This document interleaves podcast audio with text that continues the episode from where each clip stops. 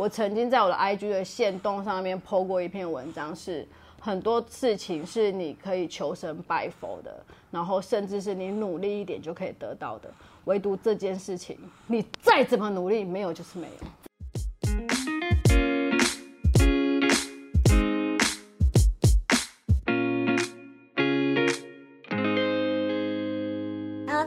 我是小鱼，我是 Sunny，我们在妈咪特。今天刚好是奥斯卡的两岁生日，对不对？没错，恭喜你，终于熬到他两岁了。终于熬到两岁了，但是我觉得好累哦。两岁，人家不是说是 terrible two 吗？。对啊，但我其实因为小美人鱼，我女儿本人也是快要到，她现在一岁十个月，对所以就差两个月。我现在对于等到他两岁那个心境，就是既期待又怕受伤害。所以 两岁的孩子到底有什么样的差别？两岁的孩子就是疯狂的不要不要啊！你们家美人鱼不我会吗？们一岁半的时候就不要不要了。对啊，但是他现在的那个咬字更清楚，不要，哦天哪！然后不然就是妈妈抱抱抱抱。我女儿原本也是很会自己走路，但是从一岁八个月开始，就上个月开始吧，他就突然就变无尾熊。他什么无尾熊我也是好像没伸脚给他，好对吗？我都会跟他说：“妹妹，妈妈有伸脚给你，哎，你怎么不会自己走我也路？”是。然后阿妈就说：“啊，没关系啦，你知道。”然后重点是啊，就是比如说要把它放下来，有没有？如果说你站一下，你站一下，然后把它放下来，然后他的脚就像在练腹肌一样，然后曲起来，不要碰到地，就是不要碰到地，耶。我的也是，然后就会夹住，就大腿就夹住我的腿，然后像树赖一样。对啊，哦，而且只找我，他别人都不要吗？他连爸爸都不一样啊，她不敢找我抱，因为我不会抱他，哦，所以他都会找我身边的人，对我的姐姐或我妈妈妈妈之类的。哈，但可是两岁经历这些，我现在已经在经历嘞，真的是来磨我们的耶。真的，那其实现在奥斯卡也两岁了，对不对？所以是不是也就是也蛮想再给他添一个弟弟或妹妹？对啊，尤其是比如说他跟一些朋友的小孩一起出去玩，然后在那边打闹的时候，你那时候你看到那个画面，你就会觉得说，哦、他真的是需要一个伴。真的吗？打闹我会想说，那还好家里只有一个，不 然好吵哎、不是，就是追着玩啊，他们就会追着，然后在那边绕圈圈啊，然后他就很开心啊，哥哥哥哥，妹妹妹妹这样子，然后你就会觉得说，哦，那那其实真的要有一个，好像要有一个陪他在家里，对，因为我女儿是在家里都会跟我们家狗玩，嗯，然后她都会叫她我们家的狗叫哥哥，她都会跟着她一起睡觉，然后帮她盖被被，嗯嗯。所以我觉得啊，天哪，好像有个手足也不错，对。对，然后而且又觉得他长大了嘛，然后我们也好不容易身体恢复了，然后想说，那如果要的话，可能就要赶快对。快一点了。，对，真可是，其实你知道，说是这样讲，就是怀孕嗯不是像大家想的这么简单。是很难呢、对啊，就是你很希望可以有这个 baby，然后或者是可以帮我们的小 baby 再添一个手足，但是我觉得在那个准备怀孕的过程当中，就是真的是又煎熬又期待，那个心情的复杂，然后你真的是不知道怎么去描述的。然后我刚刚拿东西给你，你有吓到吗？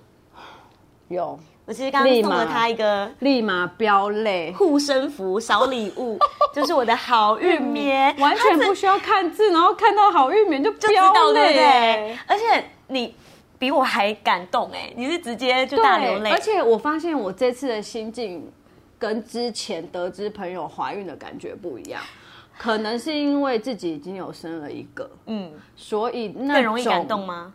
很容易感动，然后再来就是那种嫉妒又羡慕的心情比较没有了。嗯，因为如果像以前我还没有生弟弟的时候，我只要一直听到我的朋友哦，他们又怀孕了，然后可能比我们晚结婚的也都已经怀孕成功，或者是又生老二、老三的时候，你那个心情就是觉得说，怎么不是我？为什么？为什么？然后我常常就跟我老公讲说，哎、他们都已经，他们比我们晚结婚那么久，然后竟然已经又一竟然已经怀孕了的那种心情，但是。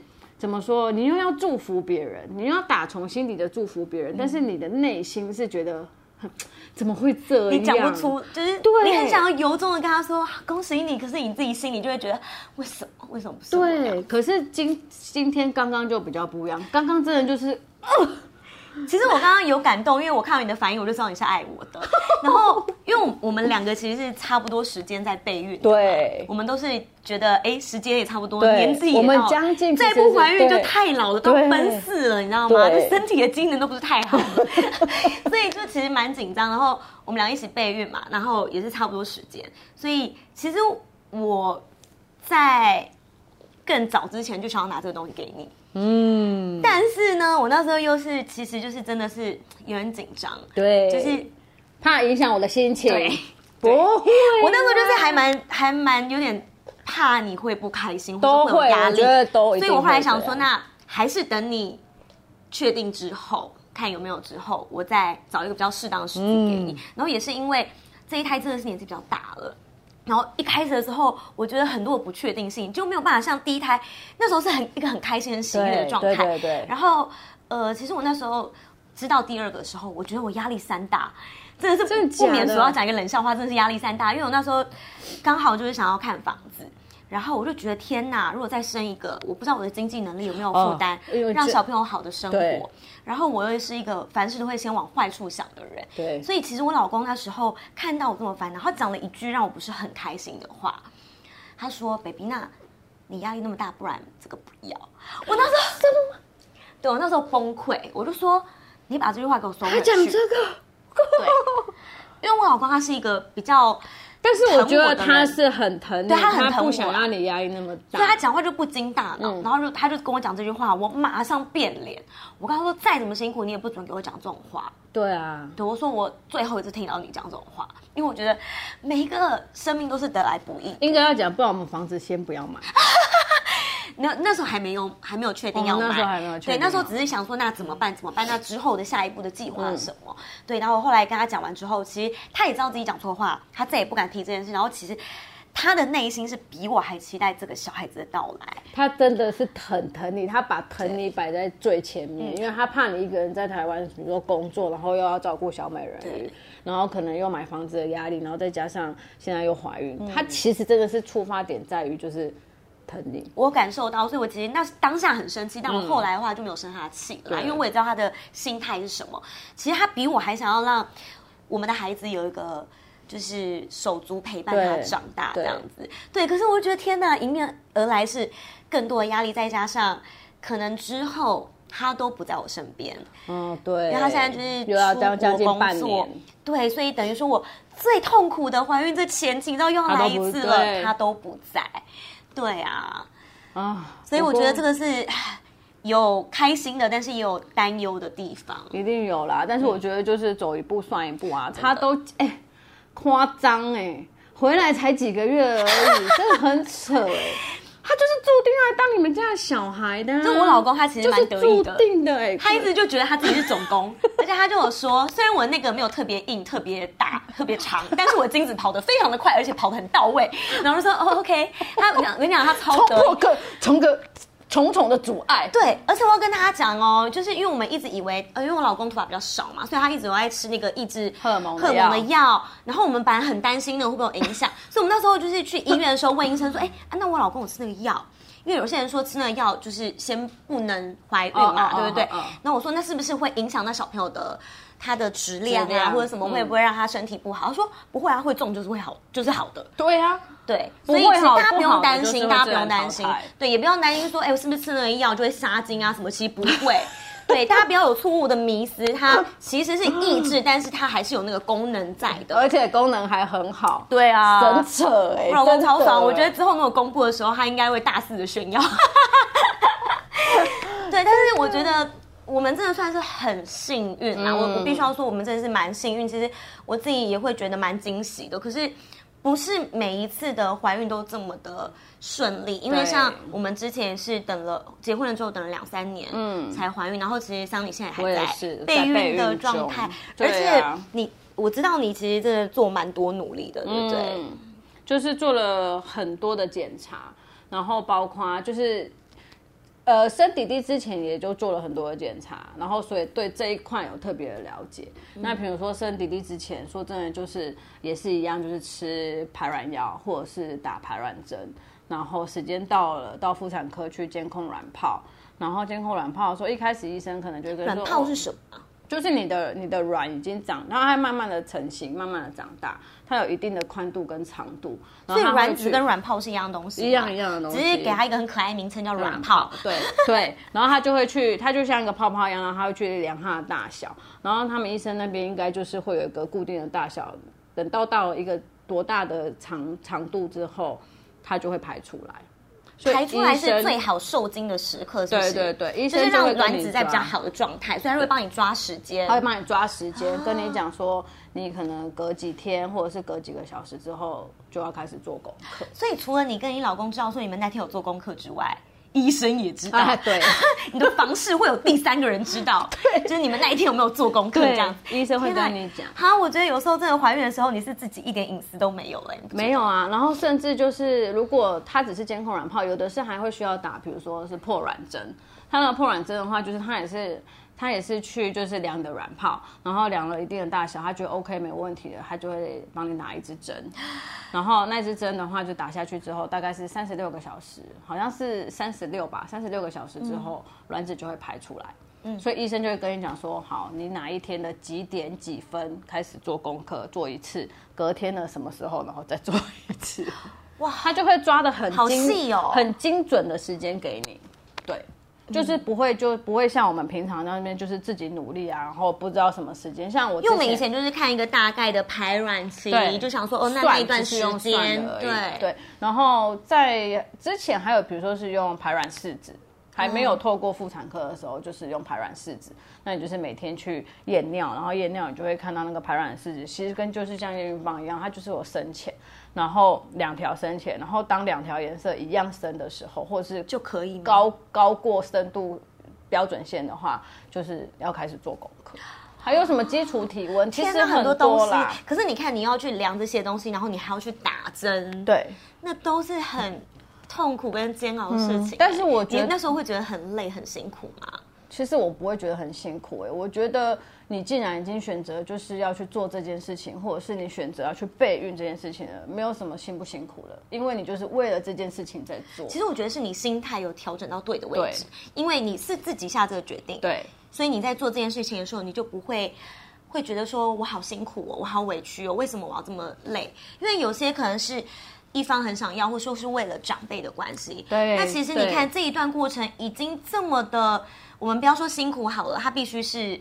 要准备很多东西的，对会比较累，这个是一定的。那如果说你的心态没有调整到正确正确的位置的时候，那当然这时候你的心情就会不好，你会觉得我这么努力到底是为了什么？对对，因为可能你可能是来自于别人的眼光跟压力。没错，对啊而且其实你说辛苦就不辛苦，其实你要更去面对的是失不失望。嗯，因为你就是一直反复的、重复的在这件事情。我记得我那时候还没有怀弟弟的时候，就是一直尝试、一直尝试，那个 那个心情是。你月经如果晚来，你会觉得哦，很很期待，因为是不是月经没有来，这样对。但是当你验的时候，但是一条线的时候就是没有。你再等一个小时，它还是没有；你等两天，它还是没有。但是我等了大概六个小时、哎，对，就是你就我的验孕棒因为很神奇期啦，哦哦，有可能，因为我那时候很早的时候验，嗯那时候可能才一周而已。。对，就是初期它会可是验孕棒不是上面都写说二十四小时就可以测到结果？对啊，但是没有的时候就是没有。像我啊，还会把那个就是验孕棒拿到灯光很强的灯光上来看一下有没有隐隐约约的淡淡的什么，没有就是没有。嗯那种心情是啊，就是你晚上一个人在睡觉的时候，你真的会流泪。嗯，那是真的会流泪，你就觉得啊。那个又失望的心那个其情实你要，我觉得备孕你要面对，你更大要去承受的是失望。其实我觉得这样说好了，这个有时候我们如果说真的没有成功的时候，你不要想说是不是我做的不好，是不是我哪里做的不对，为什么还没有？嗯，怎么又这样？我觉得其实要。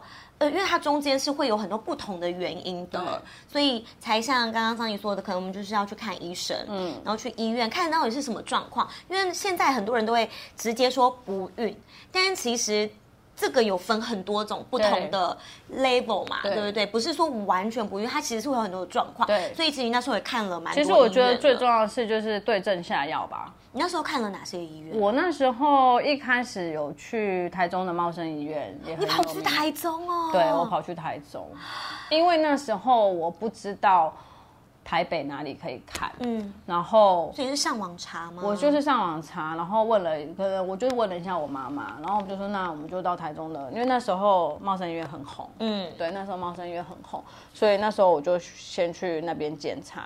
那后来我老公觉得说，如果说你要持续这个疗程，或者是比如说我说的监监控卵泡那种，就是每几天就你可能就是要找台北的比较对。我就比较不适合在台中看其。实你们这样花很多钱，你们这样来回交通费、看诊的费用都是钱呢。对，啊，所以就是这个真的是要下定决心真的去做的事情。可是我觉得至少你已经决定去做这件事情了。那嗯医生帮你检查，比如说你到你到生殖中心，尤其是有时候我们会想，啊、到底是要找妇产科，还是要找大医院里面的妇科，还是要找生殖中心？但其实我觉得现在应该已经都是分得很细了，你就是去找生殖中心就可以了。反正如果是怀孕的问题的话，对，就直接去找跟生有关系的，对这样子就很清楚，大家就知道了。嗯，然后如果是不孕，或者是你想要查一下到底是什么原因的话，就是直接到生殖中心，因为他们会有很专业的医生，然后很专业的技术去帮你做检查。那一开始到生殖中心的时候，他也是一样，就是会问你说，哎，那你的月经周期是怎么样啊？然后你最后一次来月经是什么时候啊？那你备孕多久了？然后不备孕多久了？等等，他都还是会做一下了解，之后就安排，比如说抽血啊，然后甚至是输卵管摄影啊，什么子宫镜等等的就是男男生、女生、老公、老婆都要做啦。那男生的话，可能就是会检查一下，就是他的精虫量啊，或者是精虫的活动度。嗯嗯，我觉得至少去做全面的检查，可以让你知道自己的问题在哪里，那医生才能帮助你。其实讲到这边，还是要跟大家就是讲个小常识，就是我们只要结婚之后，其实政府都有一个婚后孕前的对检查是免费的，但是它只有几个比较粗略的细项而已。嗯嗯嗯但如果说你没有想要一开始花那么多钱的朋友，你又想让自己安心的时候，其实可以去做一个这个检查。对那如果真的努力了，都有做功课一两年，如果还是没有。状况没有消息的话，就可以像桑尼这样去找一些比较专门的生殖医院，因为有很多状况它不一定是出在女生身上、男生身上，对。那有时候是很小问题，只要你用对方法就可以解决。有时候甚至是可能是激素的问题，就是什么激素的问题？激素，比如说像我之前要怀弟弟之前，一直都没有都没有怀孕嘛，然后后来我就到台北的那个王家伟生殖中心去看。那那时候他就帮我抽血检查，我已经就想说，那如果这个月没有中的话，下个月我就要去选择做人工受孕的方式。所以他这个月就先帮我做了全面的检查，抽血这样。然后等报告的时候，他就跟我讲说，哦，你的泌乳激素太高了。泌乳激素对，泌乳激素太高了，会影响那个着床。是因为那时候还在喂弟弟吗？还是没有，我那时候还没怀孕呢，我也不知道为什么我会泌乳激素。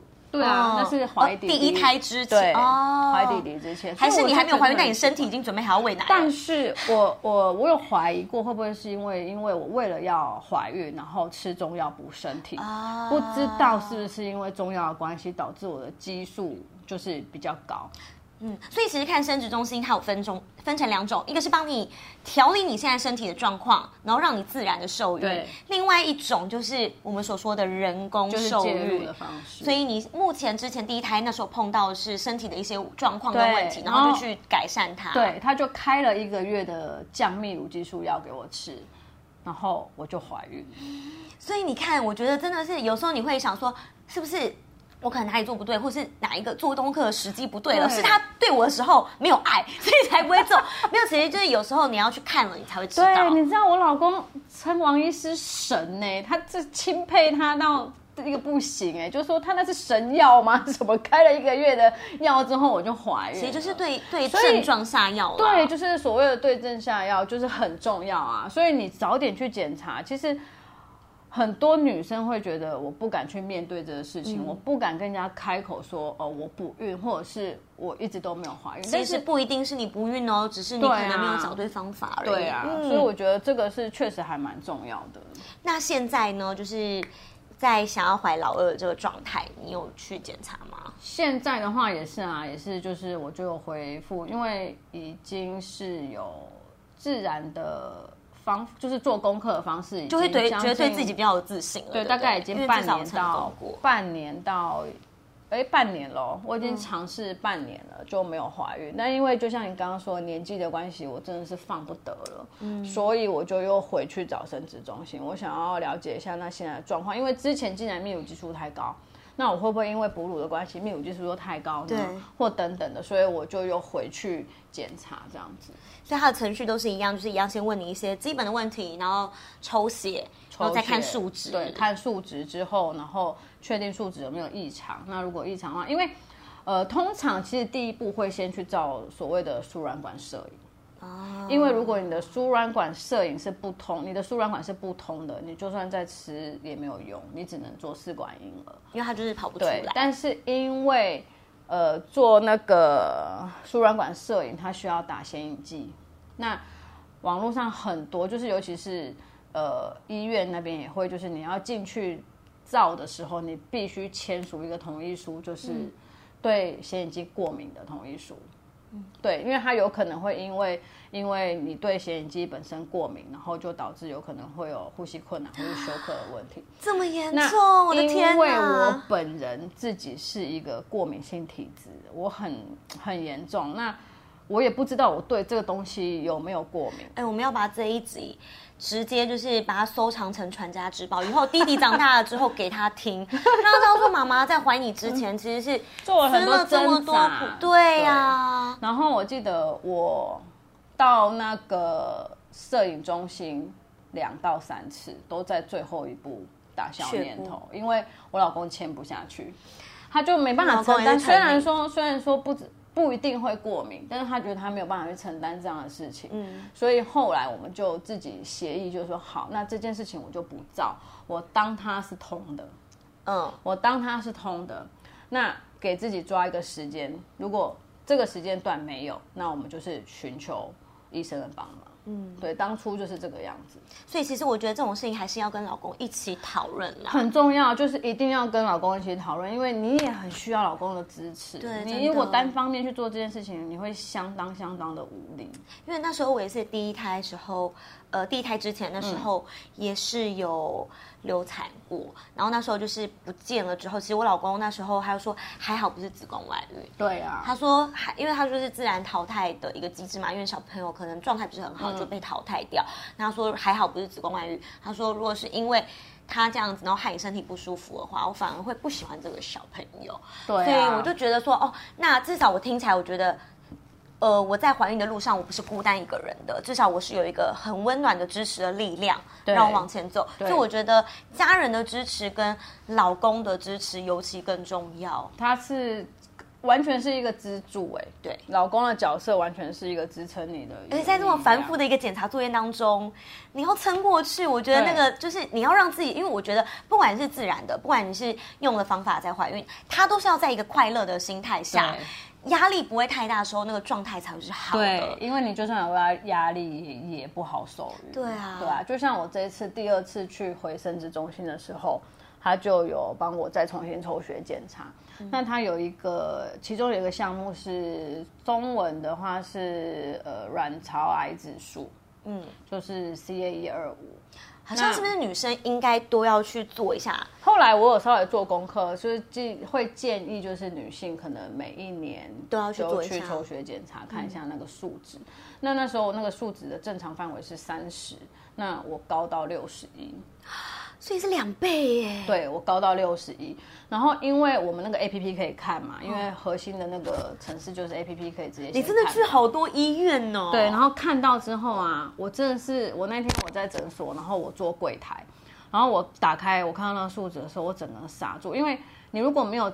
去了解的话，你就会片面只看到中文字，中文字就是高风险卵巢癌指数。嗯，你就只看到卵巢你就看到这么高，然后当下想说，我还有孩子，对，你就会想说，怎么会这样？天啊，My God！我当下在诊所的时候，我真的是慌到一个不能再慌。然后我就跟我老公讲，我老公说叫我不要紧张什么，然后我就趁着比如说去上厕所的时间，赶快稍微查了一下这个数值的为什么会这样，是不是就是卵巢癌呢，还是什么？就后来查的时候，查了之后就发现说，哦，如果你是在月经的前后前、中、后，就是月经期间去抽血的话，这个数值本身就会偏高。哦，吓死人了！所以那时后来候那时候我抽血的时候是在真的是还没有完全干净的时候抽血，啊那第一这个就排除掉。那第二个的话就是，可是那时候医生应该在你抽血之前就先跟你讲这件事情，因为你是要但是就是没有对啊，因为你是要测这个，所以他应该要先跟你解释说，先问你说你是不是在经期，如果是的话，那我们可能下次再做这件事对，情。可是那时候没有问我，所以我整个就是造成我很大的恐慌。诶，没有啦，我觉得。呃，对，我觉得这有时候就是可能要再细心一点，因为我们不知道，你可能就要先跟我们讲。对那有时候你不讲，我们又要再花一次钱再去测，因为你是在经期的时候测。对对啊，然后结果后来他还有一个项目，就是有那个子宫内膜异位，嗯，子宫内膜异位，对，那它就是所谓的子宫肌腺症，嗯，然后它会影响这个，它的数值就会升高。哦然后后来我就回去看报告之后，他就说因为我有子宫内膜异位的关系，那他医生有提到说，所以是确定有吗？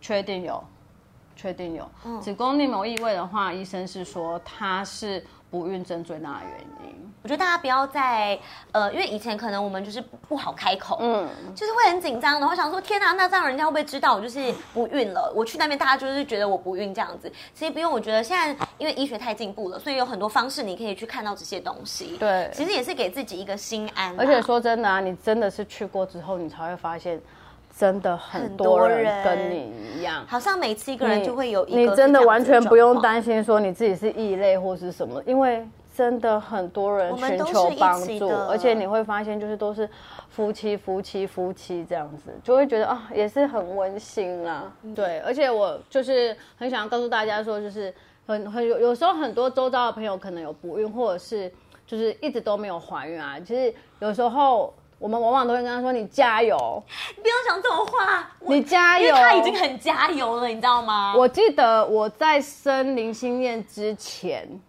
我曾经在我的 IG 的线动上面 PO 过一篇文章，是很多事情是你可以求神拜佛的，然后甚至是你努力一点就可以得到的，唯独这件事情，你再怎么努力，没有就是没有。真的，所以拜托，我知道，我觉得旁人的关心的眼光，就是有时候都会是对我们一个无形的有时候压力是无形耶。你加油你好意，可是对，它就是压力啊。对，有时候其实给一个拥抱，我觉得就够了。嗯，对，真的有时候真的不是你说加油就加油的来的。对啊，嗯，所以我觉得啦，也没有说什么不要压力太大，不可能，因为你为了准备这件事情，你的压力就是就是大，所以也不会说你放尽量保持愉悦的心情，放轻松，不要压力太大什么的，其实这都多余了。这个我们都知道，对啊。但是我们不一定做得到。对啊，所以要跟大家讲的是，我们现在正在努力的朋友们，我们要永远保持着一个希望。然后呢，最重要的是，不管有没有成功。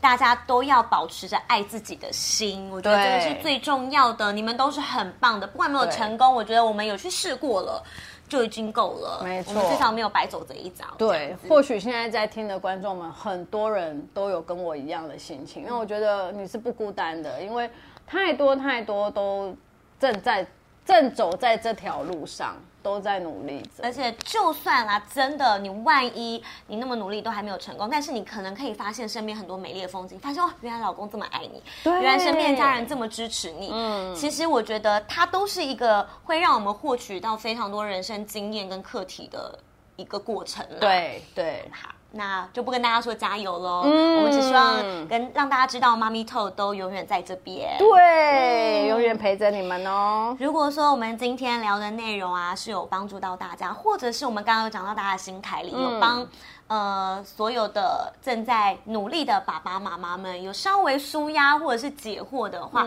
那也希望。大家可以把这一集跟你的好朋友们分享一下，分享对，也嗯可以给你老公听，给你家人听，给你爸爸妈妈、公公婆婆听都可以哦。好啦，那我们下次见喽，好，拜拜